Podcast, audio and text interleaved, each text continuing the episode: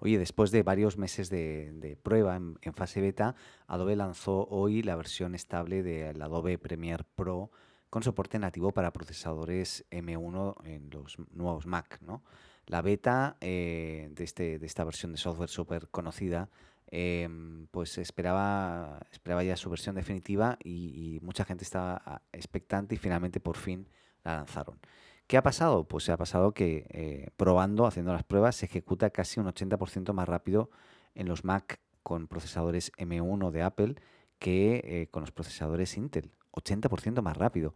La propia compañía se ha sorprendido porque al principio valoraban o decía que más o menos sería un 50% más rápido al abrir el programa, etcétera, pero se han dado cuenta que es mucho más de lo que esperaban.